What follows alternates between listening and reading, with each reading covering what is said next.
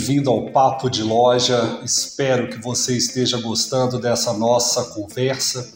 Flávio Augusto por aqui e hoje eu quero te fazer uma pequena pergunta.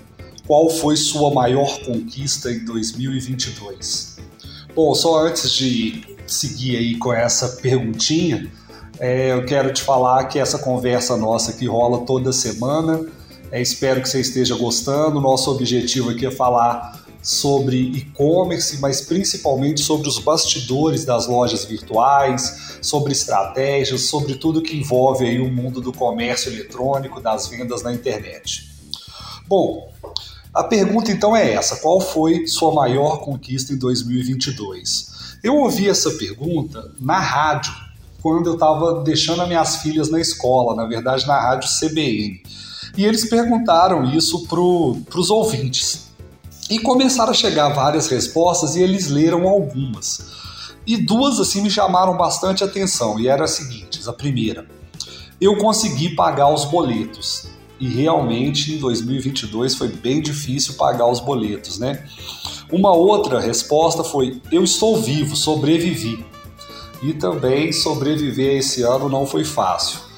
Bom, eu gostei dessas respostas porque elas fazem a gente pensar e realmente 2022 foi um ano assim bem desafiador pra, em vários aspectos e, e no e-commerce não foi diferente. Foi um ano bastante complicado para bater as metas de vendas, principalmente para vender mais do que a gente vendeu em 2021.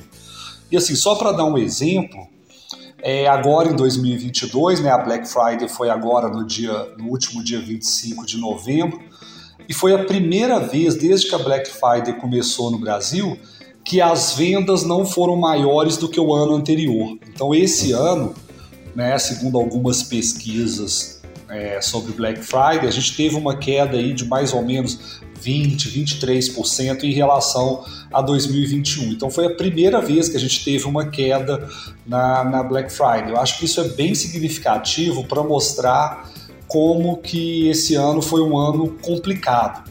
Eu, inclusive, já tinha falado sobre isso aqui no Papo de Loja, se eu não me engano, lá para setembro. É, eu já tinha uma previsão que ia, que ia ser bem difícil as vendas no final do ano. Tinha muita gente falando que ia ser muito bom, enfim, mas eu tinha minhas dúvidas e até achava o contrário, porque essa combinação de eleição com Copa do Mundo muito próxima, eu acho que foi, foi e está sendo ainda bastante desafiador para chamar a atenção dos consumidores, para atrair as pessoas para a loja e para vender mesmo. Então a gente teve aí um ano bem complicado. É, eu fico muito triste que a minha previsão tenha se confirmado, mas a gente também não pode ficar desanimado. E aqui eu queria te dar uma sugestão que eu acho que é o que você realmente deve focar nesse momento. E eu acho que a grande questão para esse momento agora de final de ano é já começar a pensar como ficar melhor preparado para vender mais em 2023. Então, de uma certa forma, lógico, você não pode perder o foco aí das vendas de final de ano, que costumam ser vendas muito boas, mas também já está na hora de pensar o próximo ano. E a primeira coisa que eu acho que tem que fazer, né, quando está pensando as vendas de um, de um ano para o outro, é fazer um planejamento das promoções. É bastante simples ver que isso é importante, basta se você ver televisão, por exemplo, é fácil ver as propagandas dos mega varejistas aí, é, sei lá, lojas americanas, Carrefour, Companhia Limitada aí, Magazine Luiza, enfim. Essa galera que anuncia pesado, enfim, que são os mega varejistas, eles estão sempre aproveitando as datas comemorativas. Então, a minha sugestão para você é que você faça exatamente o mesmo. Só que esse tipo de ação não dá para fazer com improviso, não dá para fazer na última hora. Normalmente você precisa de pelo menos três semanas antes. Né? E três semanas é o prazo mínimo, o ideal é que fosse um pouquinho mais. Para quê? Para que você faça o planejamento daquela promoção, sei lá, para o carnaval, para o dia das mães, para o dia dos pais, para a próxima Black Friday. Então, para começar esse planejamento para o ano que vem, para que você consiga vender mais do que você vendeu esse ano, a minha sugestão é realmente pensar essas promoções que você vai fazer no próximo ano. Quais datas comemorativas fazem mais sentido para o seu negócio? É, quais datas os seus clientes estão mais interessados, né? Às vezes uma data funciona melhor para um tipo de negócio, funciona pior para outro. Acho que um bom exemplo aí é a Páscoa, né?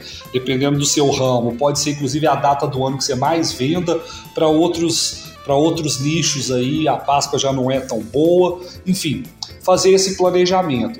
Eu quero te convidar a conhecer um material completo que a Bertoldo produz todo ano e o, de 2023 está muito legal, que é o calendário do e-commerce 2023. Esse material já está disponível lá no nosso blog, basta você entrar lá e clicar em materiais gratuitos e você vai encontrar todas as principais datas para vender e o mais legal, um conjunto de dicas, de sacadas de como aproveitar cada data, como preparar as promoções. Esse é um material nosso que é o material mais baixado que a gente tem, material gratuito mais baixado, e ele realmente acaba ajudando muito porque está tudo ali num lugar só, tudo organizado né? Eu espero que você tenha conseguido aí bater suas metas em 2022. Acabou que eu nem te perguntei isso, né? Se você conseguiu, mas eu, né, voltando à pergunta inicial ali, qual foi sua maior realização? Eu espero que você tenha tido boas realizações e espero principalmente que as vendas no Natal aí sejam muito boas, né? Que se você não conseguiu ir bem em outras datas, que o Natal possa ser bem melhor. Eu fico por aqui, a gente se fala aí no próximo papo de loja. Queria só te pedir uma gentileza. Indica esse conteúdo para quem trabalha aí com e-commerce. Se você conhece alguém que esse conteúdo pode ajudar, me ajuda a divulgar esse material, a fazer isso chegar a mais pessoas que possam se beneficiar dela. Um abraço e a gente se fala na próxima semana.